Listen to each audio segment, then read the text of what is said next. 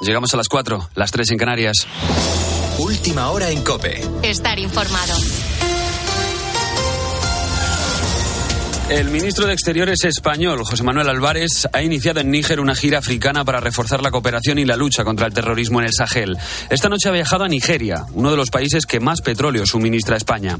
Desde allí ha anunciado la primera reunión de alto nivel entre España y Marruecos desde hace 17 años. Se celebra el próximo 1 y 2 de febrero en Rabat. Está previsto que acuda Pedro Sánchez acompañado de al menos 10 de sus ministros. Eso sí, Yolanda Díaz ya ha descartado su presencia.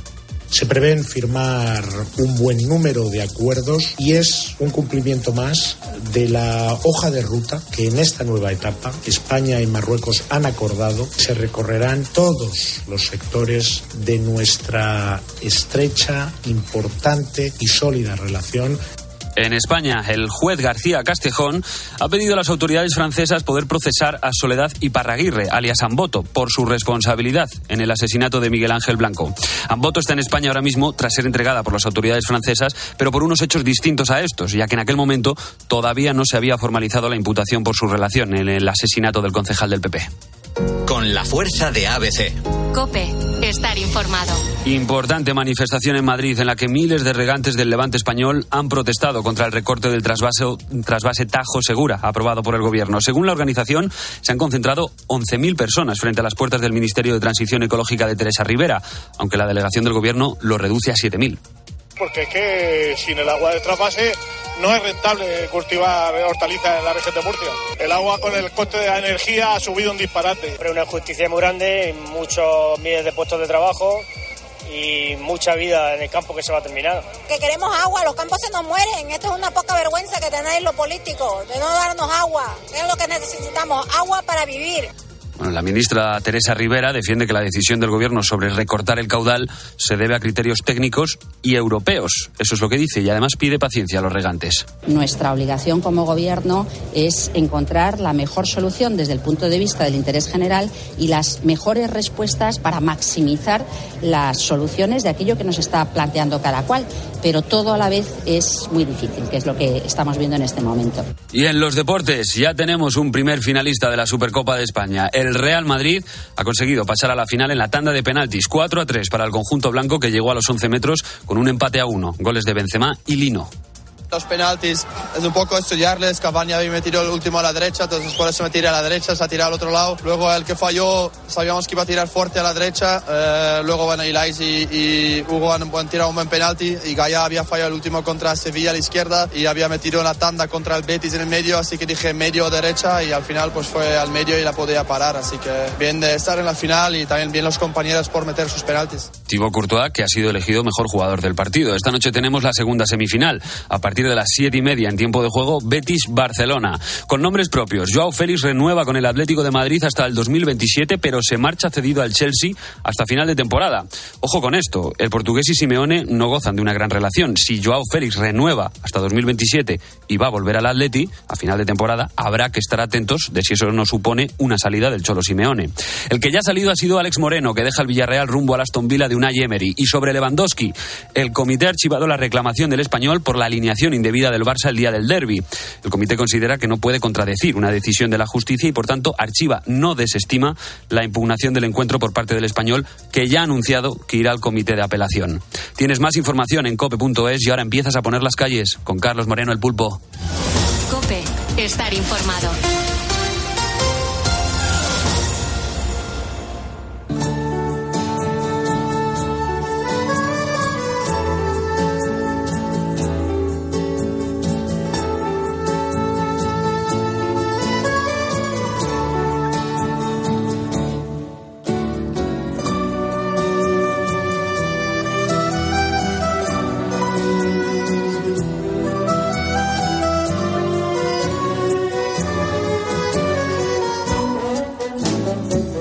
Son las 4 y 4 de la mañana, las 3 y 4 de la mañana en las Islas Canarias. Muy buenos días, yo soy Carlos Moreno el Pulpo, te doy las gracias por estar escuchando la radio.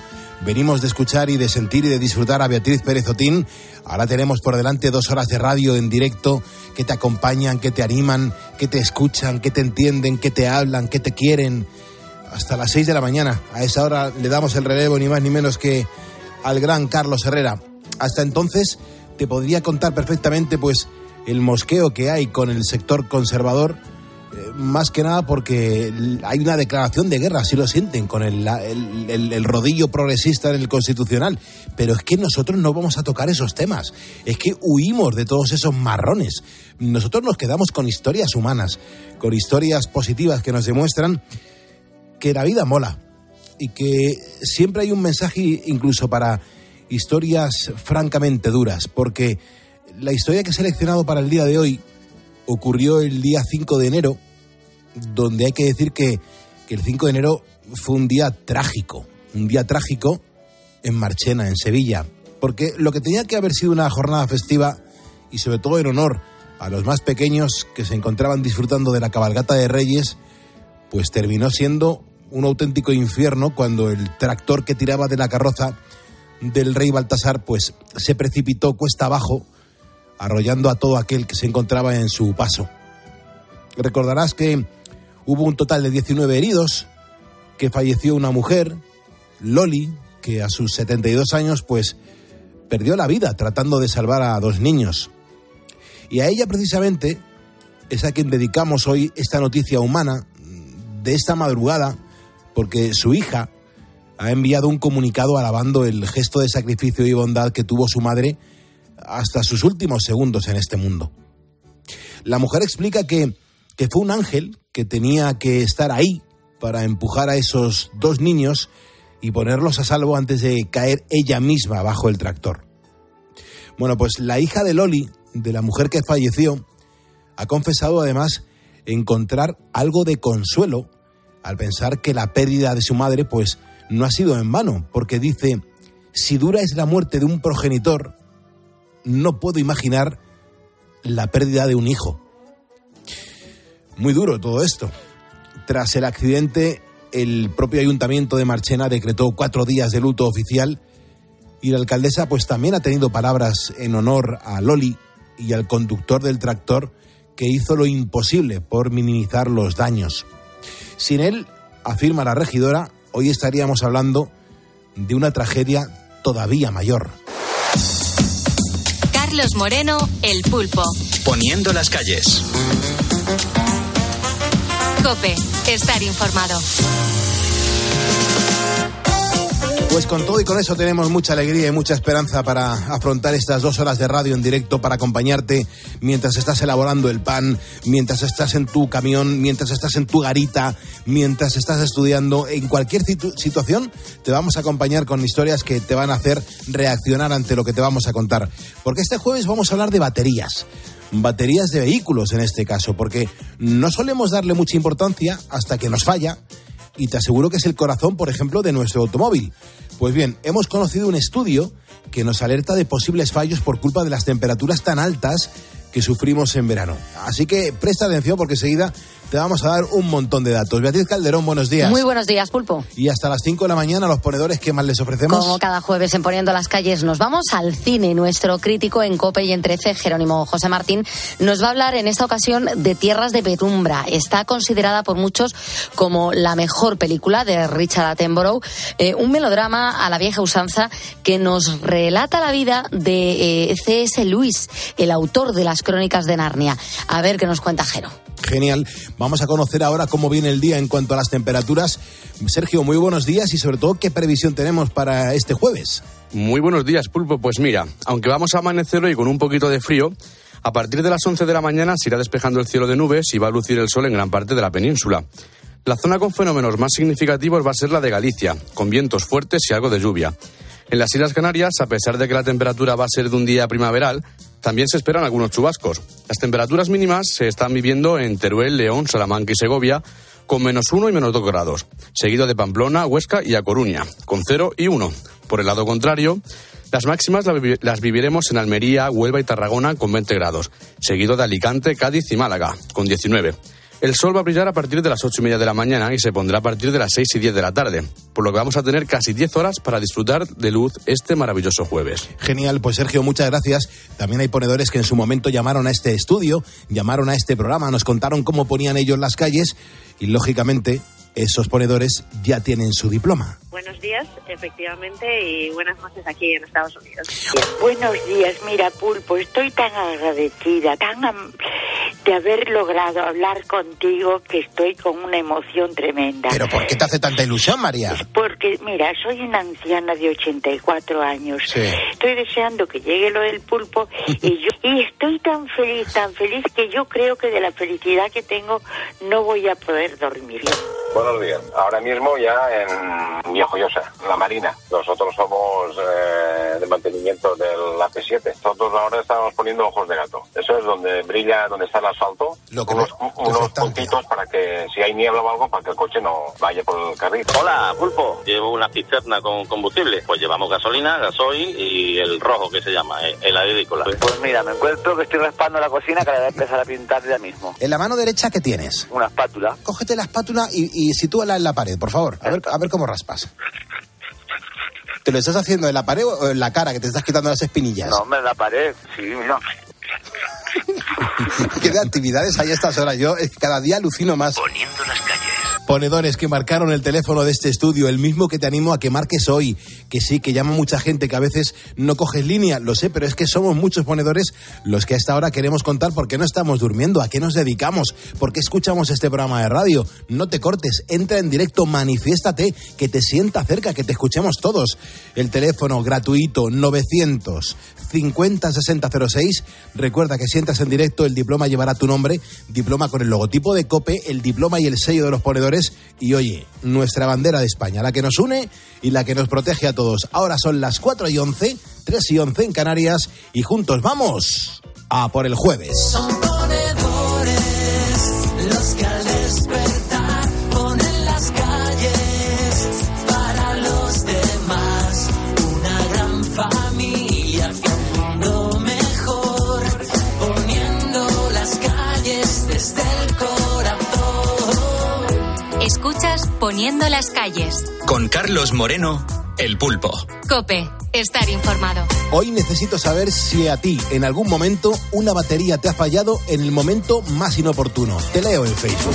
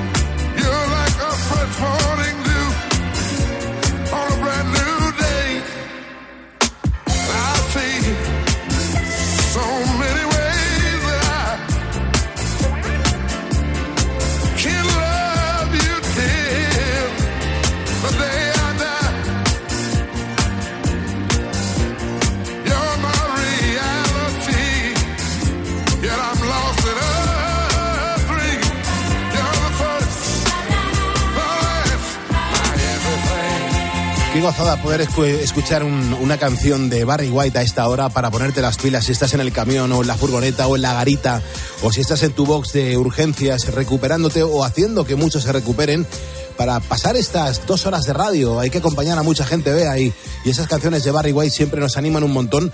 Hoy la pregunta tiene mucha enjundia, más que nada porque una batería te puede fallar en el momento más inoportuno y, acarrearte unos cuantos problemas, porque luego te vienen las desconfiguraciones de ciertos aparatos que al perder la alimentación pues se desconfiguran y no funcionan igual.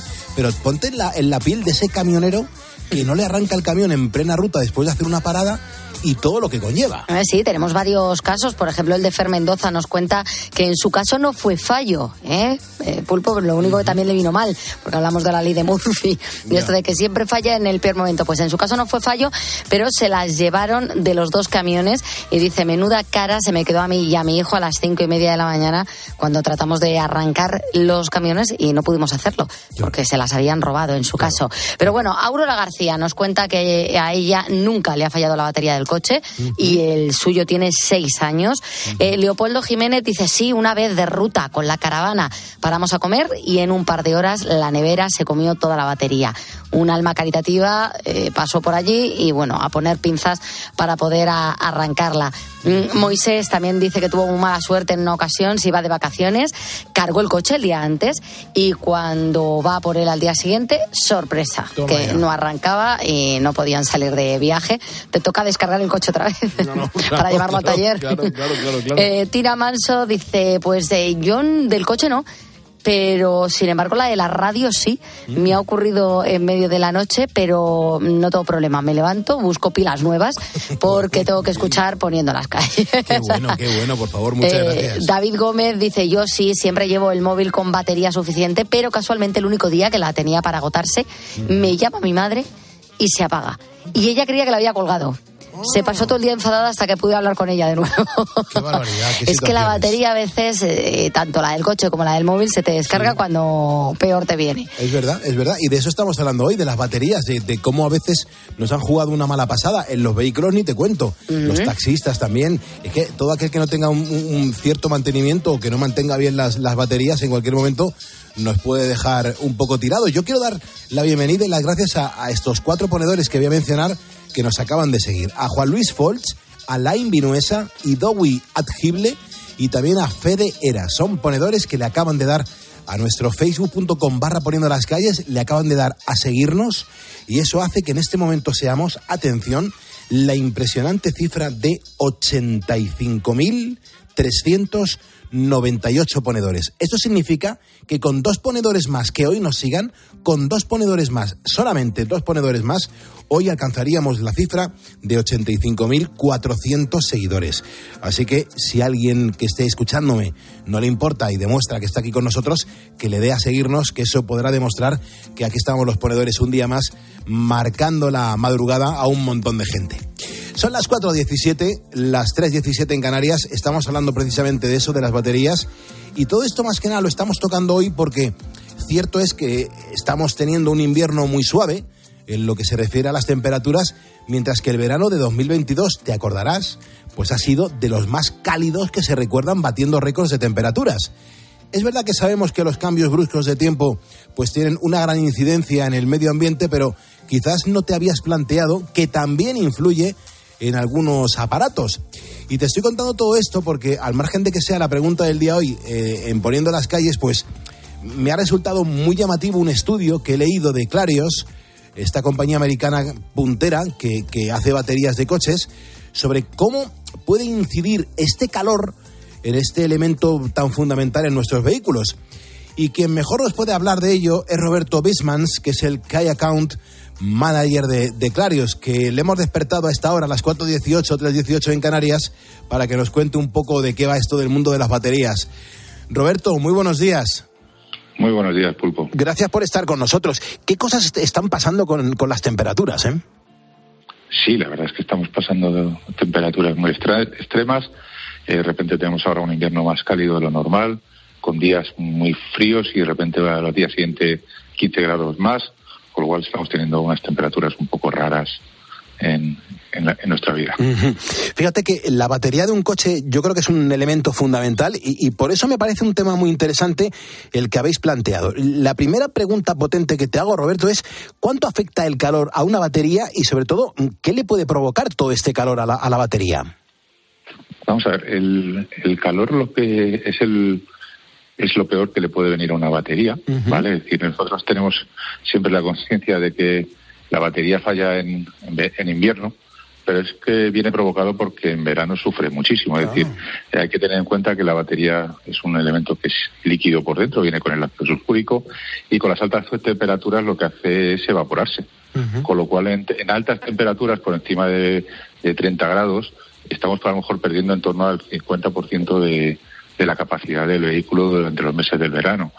Con lo cual, el- es decir, nos, nos da, eh, hace que nuestro, nuestros vehículos sufran mucho más. Ponemos el aire acondicionado, las desgastamos mucho más. Y luego lo que nos encontramos es que cuando viene el frío, eh, la batería no funciona.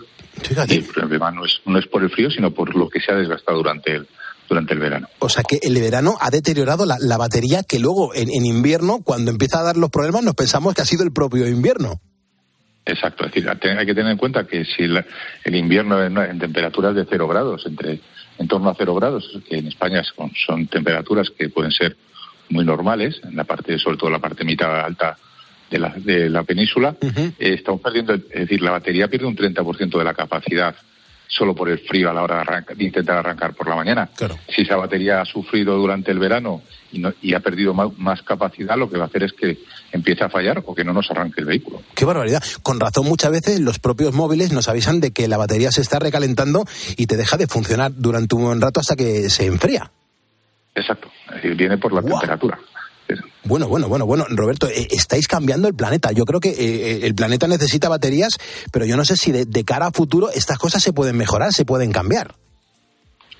Bueno, es- en eso se está trabajando, en tener eh, baterías eh, mejores para los vehículos y haciendo sobre todo el, el incidir en que el, el, usuario del vehículo haga manten- mantenimientos preventivos de, de este producto que, igual que un una pastilla de frenos y neumáticos, se desgasta. Y si no, no hacemos un mantenimiento preventivo del vehículo, pues eh, de- dentro y, y miramos la batería, lo más normal es que nos falle. Nosotros aún así lo que hacemos es invertir en tecnología, en, en tener productos cada vez mucho más eficientes con, con el con el medio ambiente y para que te hagas una idea, una batería se recicla el 90% de la del producto para las siguientes baterías. Con lo cual estamos intentando mejorar, eh, eh, como dices tú, mejorando el mundo, intentando darte- eh, con- ser más ecológicos.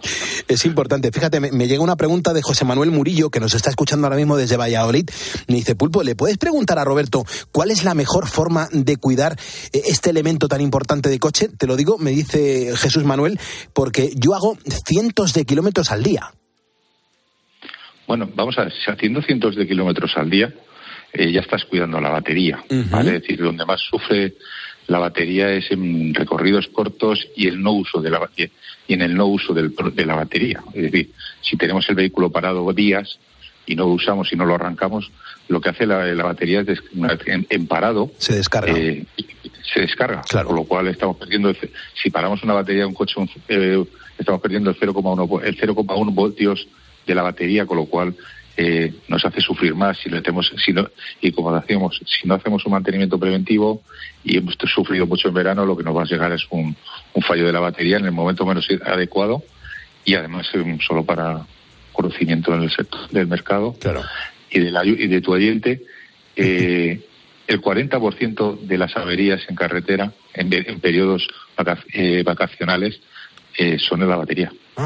Porque, no, se porque no, no hemos tenido mantenimiento de esa, de esa, de esa, de esa batería. Es decir, si no hacemos un programa de mantenimiento y no usamos bien, pues estamos hablando de, de que nos va, a fallar el vehículo. Eugenio Morán está en Valencia, me dice, Pulpo, por favor, eh, yo también quiero hacer una pregunta a este experto, a, Roberto. Dice, la forma que tenemos de conducir, yo soy transportista, ¿nos influye en la duración de una batería? Es decir, un buen conductor, alguien que, que realiza mm, pues, eh, buenos arranques, buenos descansos de la batería, que cuide un poco, que le dé más o menos sol al, camión, eh, eso lo tiene que notar en positivo la, la batería, ¿no? Lo va a notar en positivo y sobre todo una cosa importante es que hay que, mm, y recalcamos nosotros mucho, es que hay que llevar la batería correcta. Es decir, hay que, es decir, los vehículos cada vez son más modernos, llevan cada vez más componentes, componentes eléctricos y podemos cuidar mucho la batería, pero si mi vehículo o un vehículo moderno que tiene que como decimos nosotros a veces es- en, las formaciones parecen naves espaciales de todos los elementos Sí. eléctricos que llevamos. Queremos eh, queremos una queremos que nos aparque casi solo, eh, que tener la cámara, tener los, eh, todo todo el tipo de dispositivos y eso eso hace que se consuma el vehículo. Si nosotros no somos capaces de cuidar todo eso con el vehículo, pues mm, vamos a tener problemas. Hay que intentar que cuando arrancamos esos vehículos, como dices tú, al cuidarlos, esos camiones, eh, no poner, no tener el aire acondicionado puesto. Mm. Es decir, eh, es decir, ¿por qué? Pues porque estamos exigiendo más a la batería. Claro. Es decir, cuando estamos en, cuando estamos en un eh, en, un, en un momento de un transportista que, que hace muchas paradas, intentar que cuando las épocas, en el momento de parada, no tener muy fuerte el aire acondicionado para que estando al ra- es decir, si tenemos el, el- el vehículo parado y estamos con el aire acondicionado, que es que no sufra tanto. Es decir, durante el, el recorrido, pues intentar llevar las marchas lo más lo, lo más cortas posibles en, en- en ciudad, porque hace que el alternador funcione. Con lo cual podemos recargar más, porque el, el gran problema es en recorridos cortos eh, es que nosotros no podemos no somos capaces con el alternador de recuperar parte de, de la batería que normalmente en un recorrido largo, como decías el oyente anterior, sí, está recuperando. Claro. Eh, ¿Algún día se harán baterías que pesen un poquito menos? Ya, ya las hay que pesan un poquito menos, eh, sobre todo sobre todo en la parte en, en, moto- en motocicleta pesan bastante menos a día de hoy ya, pues están usando nuevas tecnologías tipo litio. Es verdad que las baterías tipo litio para vehículo de turismo y de camión eh, están viniendo más despacito, pero pesan muchísimo menos que una batería de ácido plomo. He visto muchas veces las furgonetas de las aseguradoras que, que te ayudan y que te socorren en carretera y que se notan sobre todo la- las que van cargadas de batería, porque van prácticamente eh, tocando el suelo por la parte de atrás.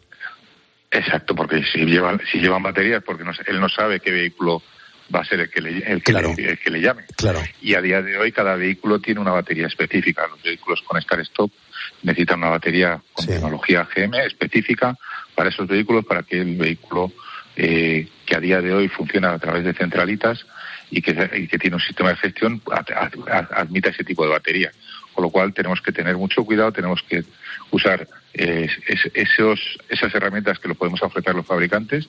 Nosotros en este caso, Barta, tenemos un portal que se llama Barta Barnet Portal, que te, de- que te dice que cuál es la batería correcta para cada uno de los vehículos del mercado.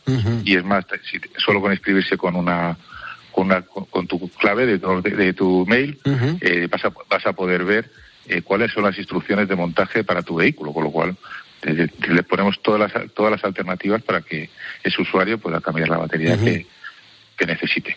Está muy bien, Roberto, que nos acordemos de la gente que, que bueno, que necesita la batería del vehículo, que, que esté bien mantenida, que esté bien atendida, que, que sepa que no le va a dejar tirado, porque, jolín, cuántas averías, cuántas situaciones así complicadas se ha encontrado alguien que está en pleno viaje y que todo era porque la batería a lo mejor no estaba con un buen mantenimiento, porque estaba agotada y, y que te deja tirado en cualquier momento.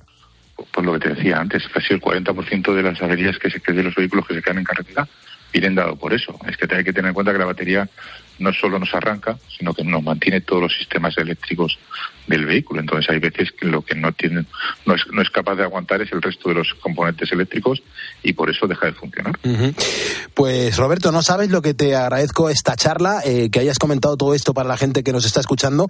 Tenemos muchísima audiencia que está en furgonetas, en camiones, en coches, muchísimos taxistas y que su trabajo, sus mm, buenos medios de locomoción eh, se basan en una batería y es fundamental que la tengan bien cuidada, bien atendida y sobre todo que sepan reaccionar ante una avería de, semejante elemento tan vital, tan fundamental para que puedan seguir rodando.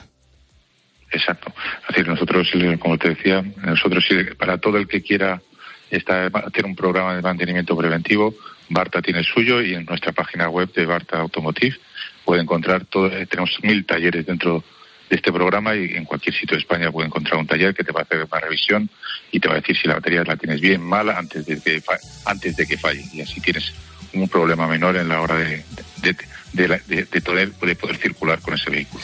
Genial, Roberto. Pues ha sido un placer conocerte y muchísimas gracias por tu testimonio. Cuídate mucho, hermano. Muchísimas gracias a ti, Pulpo. Hasta luego, que tengas un buen día. Seguimos en Cope y seguimos levantando España.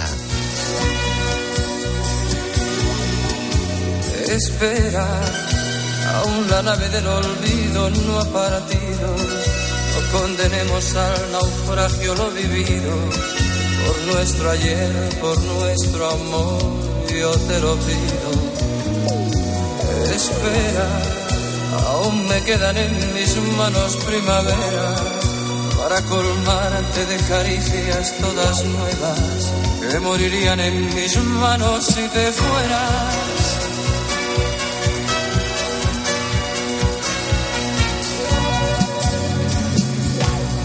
Espera un poco, un poquito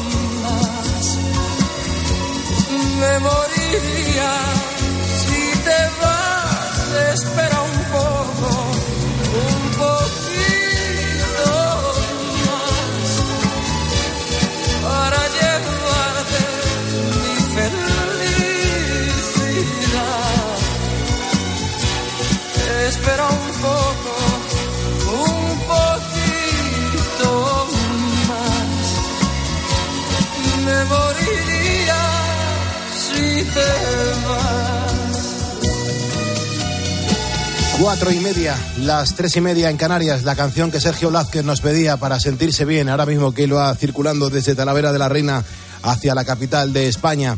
Saludamos, vea, a Jaime Siller, que nos acaba de seguir en Facebook, a Francisco Jesús Moral, a Javier Ortiz, a Pedro Flores Martín, a Juan Jesús Mora Borreguero, Jesús Martínez Benito, Guillermo Campos, Miguel Ángel Rodríguez, José Enrique Juan, Ricardo Gómez Barahona, mm, Cande Rodríguez, José Antonio Centeno Santos y luego continúo porque tú ahora vea me tienes que eh, contar los mensajes que están dejando los ponedores con las baterías, pero todos estos ponedores nos acaban de seguir en este minuto en nuestro Facebook. Es una pasada, ¿eh? Los ponedores hoy en Facebook nos cuentan sus historias con las baterías, especialmente con las de coche. Claro. Eh, Javi Barnés, que dice que bajando el puerto cárcel se murió la batería del camión Mm. y allí se quedó tirado. Pero vamos, que a cualquiera le puede pasar algo así. O Taipan, que dice, pues me ha pasado muchas veces, pero como vivo en una calle empinada, he Mm. terminado arrancando muchas veces tirándome por la cuesta. Pues el problema de esto es luego para volverlo a arrancar de donde... de donde- Tienes que ir buscando cuestas todo el rato para poder luego salir de donde vayas. Em, Atareco Atalaya dice que la suya le ha fallado alguna vez, siempre en domingo, es muy dominguera su, su batería. O Félix Jesús, que cuenta, pues mira, no te vas a creer, Pulpo, pero ayer, eh, sin ir más lejos, al salir del trabajo, me quedé sin batería. Fíjate, fíjate. Y tuve un disgusto. Bueno, Mercedes del Pozo, esto sí que es tener mala suerte. Pasando la ITV. ¿Sí? Pasando la ITV. Estaba pasando la ITV. Y, y le falla la no batería en ese arrancar. momento, por favor. Pero este- Para eso sí que irse. es mala suerte. ¿eh? Claro. Y encima, claro, ahí el, el, bueno, el No la pasas. no, el, el mecánico está diciendo, vamos a ver, ahora aquí el coche se va a quedar hasta lo que no cambie la batería. Claro, encima no pasas, no te dan el papelito de Sí, pasar la ITV. Eh, Ángel Ruiz dice, pues durante Filomena, Pulpo, tuve que ir a trabajar a las 8 de la mañana en moto porque nada, la batería del coche no funcionó. Tú imagínate con el frío que hacía durante la Filomena. ¿eh? Y Paco Juni, que dice, bueno, pues vaya, cuando más lo necesitaba para ir al hospital, me ocurrió y tampoco no hace mucho, el mes pasado. Fíjate, Jo- José Postigo Cordón dice, pues Pulpo, muy buenas noches para mí. Por fortuna, la del coche solo me ha dejado una vez tirado, pero una batería es como un duro falso, nos cuenta. Siempre debe ser precavido con esta batería porque si no hay mm, vuelta atrás, pues la, la batería está gastada y te, te provoca una tragedia, porque claro, te, te corta todo el camino que quieras Claro. hacer con ella en marcha. O sea que cada uno lo ha vivido en su propia circunstancia. Un mensaje más, vea, porfa. Bueno, el de Chanito que dice, pues suele fallar en el momento más inoportuno, a mí la última vez, cuando el confinamiento, por no utilizarla.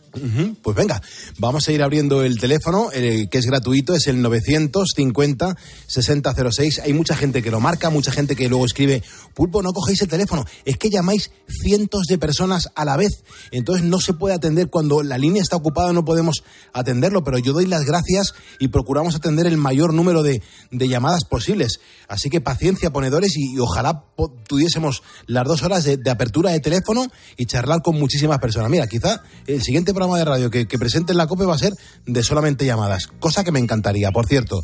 Ahora son y 34 las 4 y Juan Ignacio, Juan Ignacio físicamente no está muy cerca. Juan Ignacio, buenos días.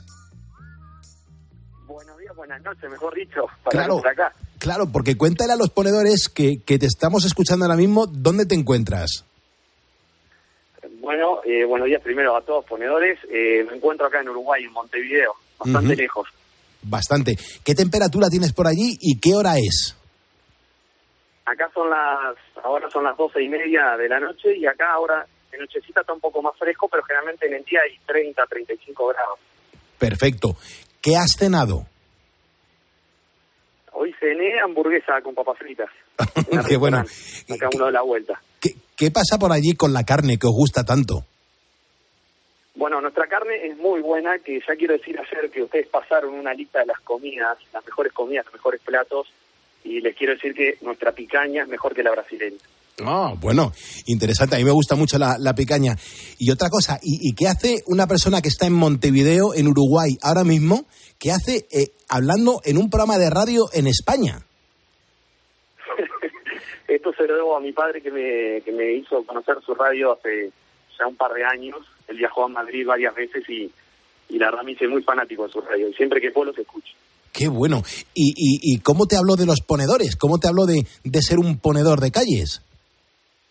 No, me hablaba muy bien. En general me habló de la radio, eh, de COPE, y yo realmente ahora que viajo mucho al interior de mi país, realmente hasta ahora me estoy acostando y siempre pongo la radio, los, los, justo los encuentro ustedes siempre, y la verdad, muy bueno el programa. Ujú, Muchísimas gracias. Tienes voz de no tener más de 30 años, ¿eh? Exactamente, tengo 30 años. Ah, perfecto. ¿Y, y cómo te ganas la vida? ¿A qué te dedicas? Yo soy ingeniero civil, eh, me encuentro trabajando ahora en lo que es Marfrig, que es una empresa que tiene muchos frigoríficos acá en Uruguay y Latinoamérica. Ajá. Eh, allí, entonces, eh, para los frigoríficos, de momento no tiráis de baterías, ¿no? Porque fíjate la charla que acabamos de tener con un experto. es verdad. No, no, no escuché justo ahora, hace un ratito, pero Lo- allí los frigoríficos van co- conectados a la, a la red. ¿Qué voltios tenéis ahí? Aquí en España estamos con los 220. Acá estamos 220 y 380. Ah, bueno, nos superáis entonces. Pero en Uruguay, en Uruguay generalmente lo doméstico es 220. Ujú, Perfecto. ¿Y, y te dedicas a diseñarlos o, o- o cuál es tu función en, en tu empresa? En sí, yo estoy más en la parte de coordinación de proyectos, todo lo que es la parte más financiera, la coordinación de las obras, pero más el, el flujo financiero de las obras. ¿Y, y cómo se diseña un frigorífico? ¿Cómo es el orden de eh, quién lo diseña? O sea, ¿quién, quién elabora el, el momento en el que, mira, el cajón de la carne va a estar ahí situado y el de la verdura en este otro lado? ¿Eso quién lo hace?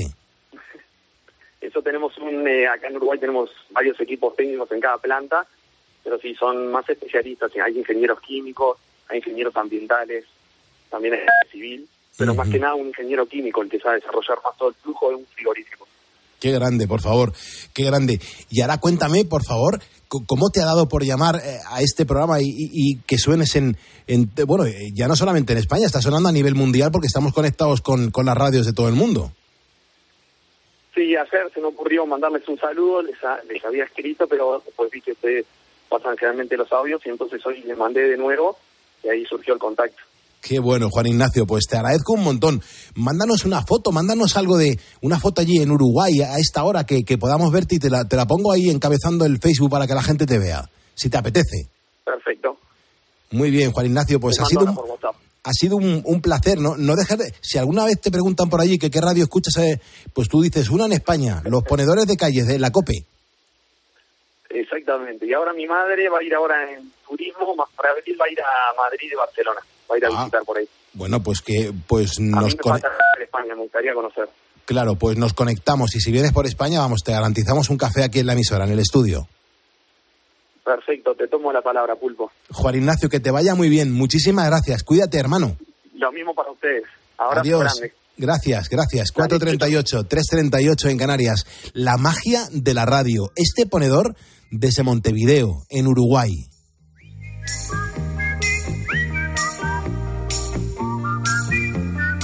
Carlos Moreno, El Pulpo. Poniendo las calles. Cope, estar informado. ¿Te apetece pasar un buen rato? ¡Aupa Uriarte! ¡Aupa Herrera! A las 10 de la mañana en la radio no encontrarás nada mejor que la divertida mirada de Carlos Herrera y John Uriarte en la hora de los fósforos. En una universidad de California han descubierto que ser generoso activa la parte del cerebro relacionada con la felicidad. Pues es verdad. Y que las personas poco generosas apenas usan esa parte. En cambio, hay otras partes del cuerpo que sí utilizan los que son un poco agarrados. ¿Os acordáis ese poner los dedos? Para que no te coman todo el bocata. De lunes a viernes, de 6 a 1 del mediodía, el mejor entretenimiento lo escuchas en Herrera en Cope. Escuchas Poniendo las calles. Con Carlos Moreno, el pulpo. Cope, estar informado.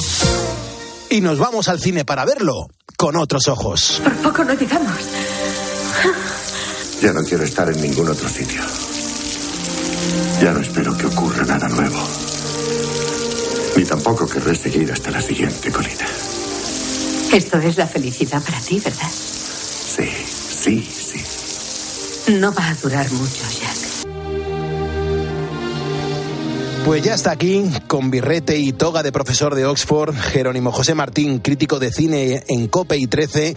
Muy buenos días, Jero, y gracias por poner las calles con nosotros. Buenos días, Pulpo, y gracias a ti por ayudarnos todos los días a iluminar las penumbras de nuestras vidas. ¿Y por qué nos traes hoy esta, este peliculón, podemos decir, esas tierras de penumbra de Richard? Y ahora dices tú el apellido porque me voy a liar. Attenborough, Attenborough. Ajá. Lord Richard Attenborough. Pues mira, la traigo por dos motivos. El primero es que hoy cumple 75 años su guionista, el prestigioso dramaturgo y novelista inglés William Nicholson, que nació el 12 de enero de 1948 en Lewis, eh, Sussex, en el seno de una familia católica romana. Estudió en el Christ College de Cambridge, trabajó en los años 70 y 80 del siglo pasado como director de documentales para la BBC y mientras iba adquiriendo renombre como novelista y dramaturgo, sobre todo después de ganar los premios Blue Peter y Smarties Gold al mejor libro infantil con la primera entrega de una trilogía juvenil fantástica muy popular que se titula también aquí en España El viento en llamas. Nicholson ha sido nominado dos veces a los premios Tony a la mejor obra teatral por La retirada de Moscú y por Tierra de Penumbra, que luego convirtió en 1985 en una obra de teatro de la BBC para televisión, con modificaciones diversas. ¿no? Fue nominado al Oscar por los guiones de Tierra de Penumbra y Gladiator, atento, y es autor también de los libretos de películas de la talla de Nell, El primer caballero, el musical de Los Miserables, Invencible, Mandela, Del mito al hombre. Qué buena. O la, re- o la reciente Trece vidas, que es sobre los trece chavales estos tailandeses que se quedaron en una cueva y que tuvieron que salvarlos, les costó muchísimo. Él mismo en 1997 debutó como director con A la luz del fuego, que estaba bastante bien, pero solo ha vuelto a dirigir otra vez en una película titulada Regreso a, Hope Gap. Y en 2015 fue nombrado oficial de la Orden del Imperio Británico, claro. Qué grande. Me imagino que habrá un segundo motivo por el que nos traes hoy este peliculón, estas tierras de penumbra. Pues sí, porque es una coincidencia muy interesante, porque en este 2023, eh, concretamente el 22 de noviembre, vamos a conmemorar el 60 aniversario del fallecimiento del personaje real cuya vida recrea esta película, que es el famoso medievalista, escritor y apologista cristiano Clive Staples eh, Lewis, este amigo íntimo de Tolkien, el autor del Señor de los Anillos, componente como él del Club Literario de los Inglings, eh, que es admirado sobre todo en ciertos ámbitos por sus incisivos ensayos religiosos. Tiene dos sobre todo, que es mero cristianismo y los cuatro amores, que son magistrales, pero que luego también es muy popular por otro lado. ¿no? Es difícil encontrar esta combinación como autor de obras de ficción, porque a él se debe la saga fantástica de las crónicas de Narnia y luego un original epistolario que son las cartas del diablo a su sobrino, que es magistral también, o sea que es un autor interesantísimo, César Ujú. Luis. Fíjate, yo creo que, que podríamos decir que, que en esta película, en la película de Attenborough, recrea toda la vida de C.S. Lewis. No, se, se, se hacen algunas referencias a toda su vida, pero el guion se centra sobre todo en la recta final eh, y concretamente en una historia de amor, que es la que mantuvieron en los años 50 del siglo pasado eh, Luis, que lo interpreta Anthony Hopkins, y la poetisa norteamericana Helen Joy Grisham, que la interpreta Deborah Winger. Joy, que era de origen judío, se había convertido al cristianismo como tantos otros, porque en el mundo anglosajón se convirtió miles de personas, sobre todo con mero cristianismo, influida por las obras de Luis. Luego, tras varios años de relación epistolar, Joy le visita por primera vez en 1952, allí en Oxford, él ya está ahí de profesor, y al año siguiente, tras divorciarse de su marido alcohólico, que era también un escritor, William Grisham, Joy se instala definitivamente en Inglaterra con sus dos hijos. Desde ese momento el trato entre los dos, entre Joy y Luis, se intensifica sin salirse inicialmente de los límites de una amistad estrictamente intelectual. Pero en 1956, que es cuando detona sobre todo la película, se diagnostica a Joy un grave cáncer óseo. Y entonces Luis acepta un singular matrimonio civil de conveniencia para que Joy pueda obtener la nacionalidad británica. Y así poco a poco este profesor sesudo, solterón de Oxford, se da cuenta de que siente por Joy verdadero amor y así Finalmente, el 21 de marzo de 1957, tiene lugar la boda canónica anglicana en la habitación del hospital donde estaba ingresada ella. Y él, él tenía entonces 59 años, ella 42. Joy se recuperó momentáneamente, vivió con sus dos hijos en la casa de Luis en Oxford. E incluso hicieron un viaje a Grecia en la primavera de 1960. Para ellos fueron los años más felices de su vida, pero al poco del viaje de, a Grecia, Joy vuelve a recaer y finalmente muere tres meses después. Luis murió tres años después de su esposa en 1963 por una insuficiencia renal. Como ves, es una historia de amor impresionante con Anthony Hopkins, que siempre está a un nivel altísimo, Me encanta. Y, con, y con la mejor interpretación de Deborah Winger. Es sensacional. Sí, sí. ¿Tú crees que esta película es fiel a los hechos reales o hay, hay- o hay mucho de, de- de película? Bueno, hay alguna cosita de película. Se tomó algunas licencias Nicholson. Por ejemplo, solo aparece uno de los hijos de Joy, Douglas, que lo interpreta muy bien, por cierto, Joseph Macelo, y no se cita el viaje a Grecia ni la discusión de Luis con el obispo anglicano de Oxford por su matrimonio con una divorciada. Era un poco polémico, ¿no? Por otro lado, la Joy real era menos atractiva y estaba un poquito más avejentada que Deborah Winger, que está guapísima la película. Pero, en fin, son detalles que no afectan a la esencia de la historia real, que es la historia de, de, pues eso, de un profesor cauteloso que vive encerrado en la cárcel de sí mismo, por citarle al propio Luis, que lee profusa. Él decía, leo profusamente para saber que no estoy solo, eh, que organiza su vida privada para que nadie pueda tocarla. Te puedes imaginar, pues eso, el típico solterón y que de pronto en, en- en la recta final de su vida redescubre el amor, ¿no?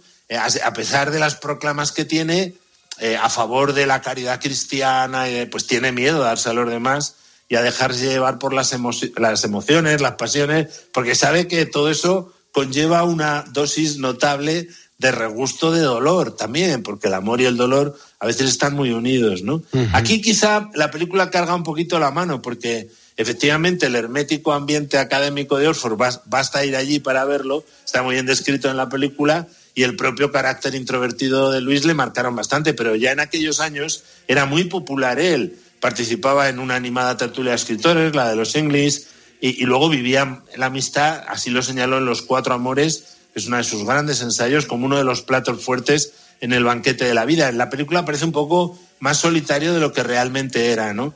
Esto se apunta en la película, pero no se desarrolla, ¿no? Y también queda en esbozo, digamos, su trabajo como educador y como novelista de éxito. Es verdad que en la obra de teatro y tampoco en la versión televisiva no hay escenas de él dando clase ni como profesor, mientras que en la película hay toda una trama que está muy bien llevada con uno de sus estudiantes más difíciles, Peter Whistler, que es una, una subtrama importante, a mí me gusta bastante. En todo caso, Attenborough lo que prefiere es meterse en, en el melodrama y, di- y diseccionar, claro, ese encuentro Hombre. gozoso y trágico a la vez entre el amor y la muerte, que el propio Luis ma- describió magistralmente en un ensayito precioso eh, que se tituló Una pena en observación, que además aquí en España lo tradujo Carmen Martín Gaite, y que es un libro impresionante, honestísimo, magnífico. La acogida que tuvo esta película en su época, ¿tú, tú crees que fue potente o se quedó un poquito ahí en los límites?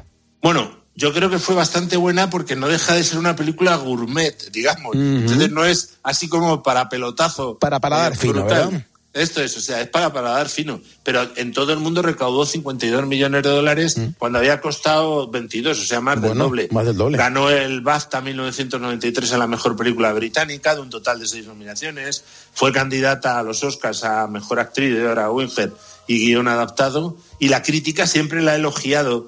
eh, sobre todo por eso, por la esmerada atmósfera melodramática que tiene, las reflexiones profundas que hace sobre el sufrimiento y el amor, y sobre todo las interpretaciones sensacionales, Hombre. especialmente de Anthony Hopkins y de Brad Winger.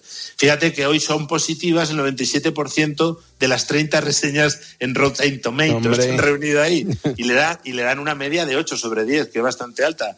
De hecho, yo le subiría un poquito más porque me encanta esta película, Claro, me encanta. Lewis, conozco. pero hasta la, hasta ocho, ocho y medio así.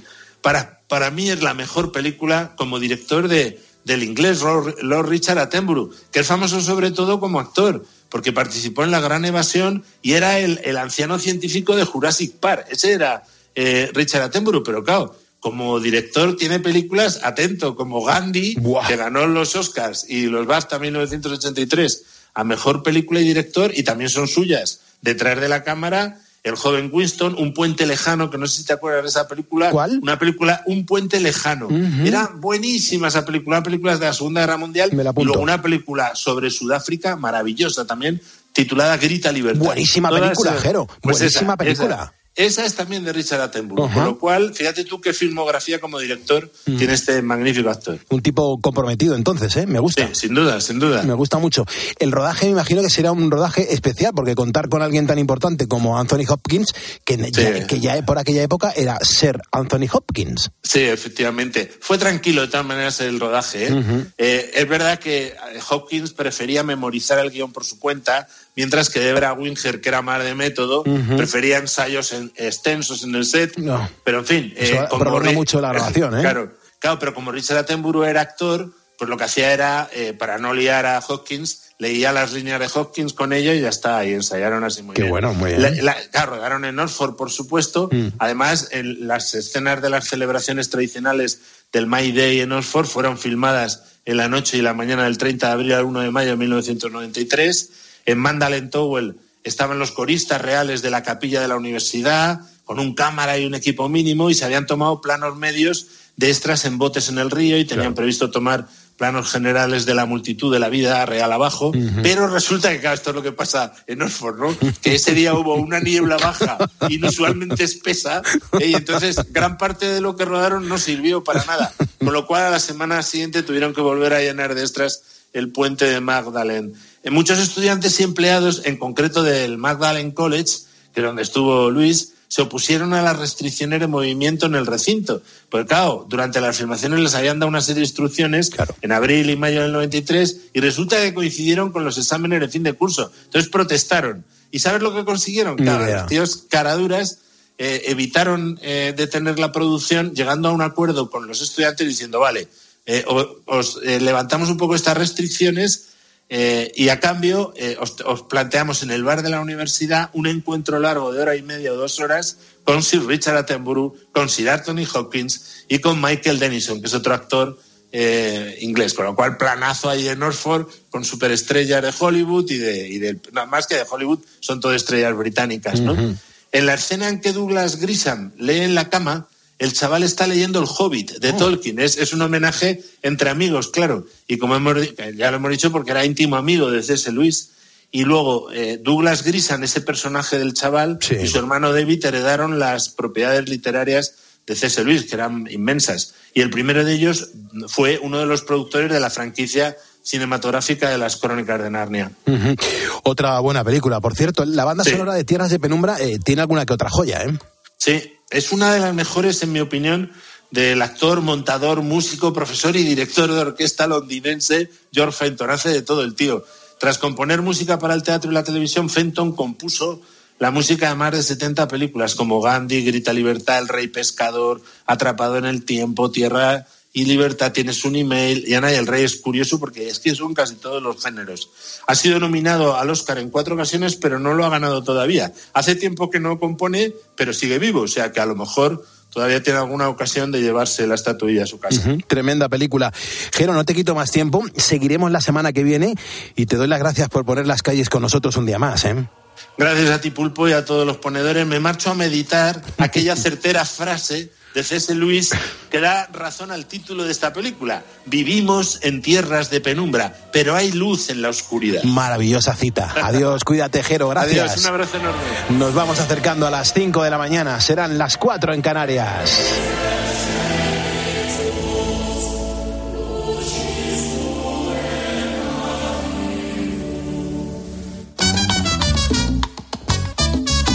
Cuatro cincuenta y cuatro.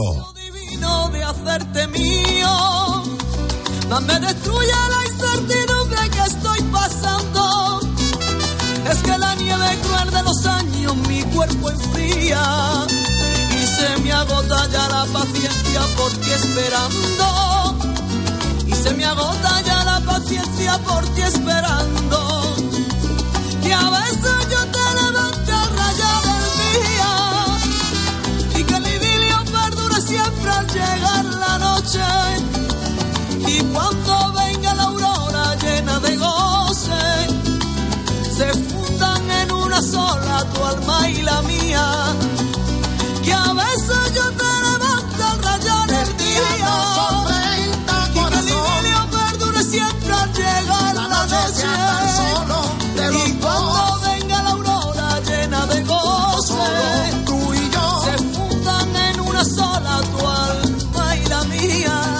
La canción se llama Idilio, ella se llama Argentina, la que canta, canta como los auténticos ángeles, y es una canción que se la dedico en esta madrugada pues a la gente mayor, a la gente jubilada, a la gente que duerme mal, a la gente que está enferma, a la gente que escucha la radio porque no concilia el sueño, y a todos ellos, a esas mujeres, a esos hombres que nos escuchan, que están jubilados y que han construido España y que le han puesto las calles a este país, les mando un abrazo y las gracias por todo lo que hicieron, que disfrutamos los que somos un poquito más jóvenes. Así que gracias y siempre nuestro cariño, nuestra admiración a la gente mayor, a la gente de la tercera edad.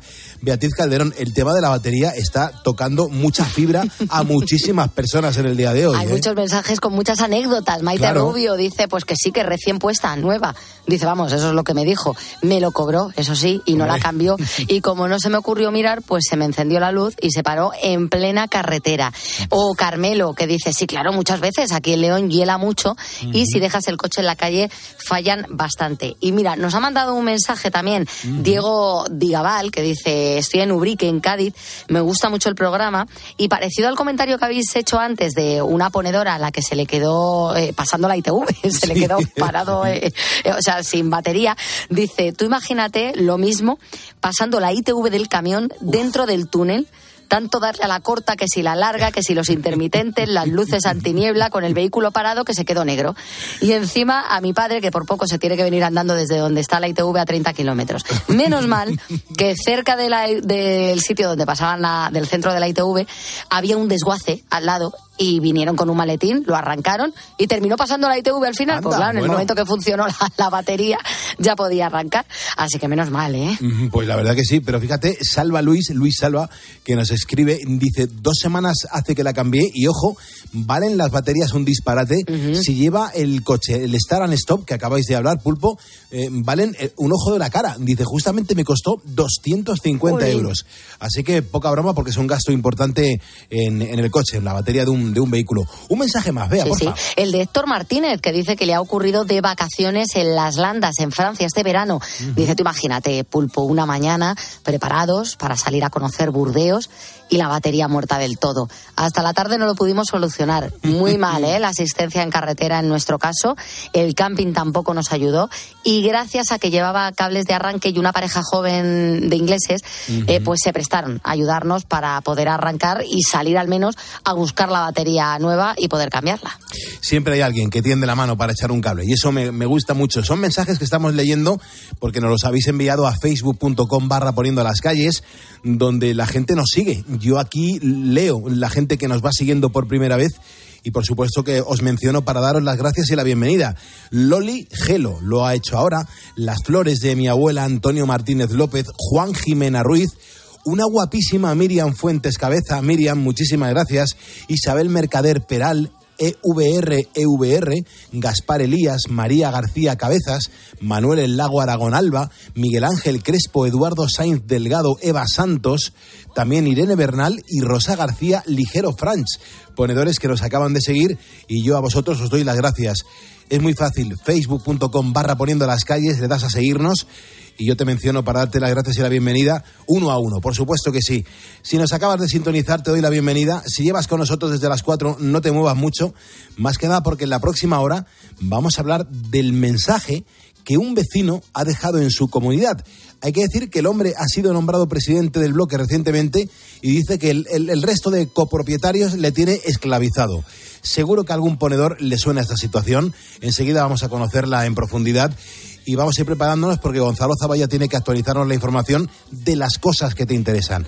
Gracias por estar en COPE, gracias por ser un ponedor.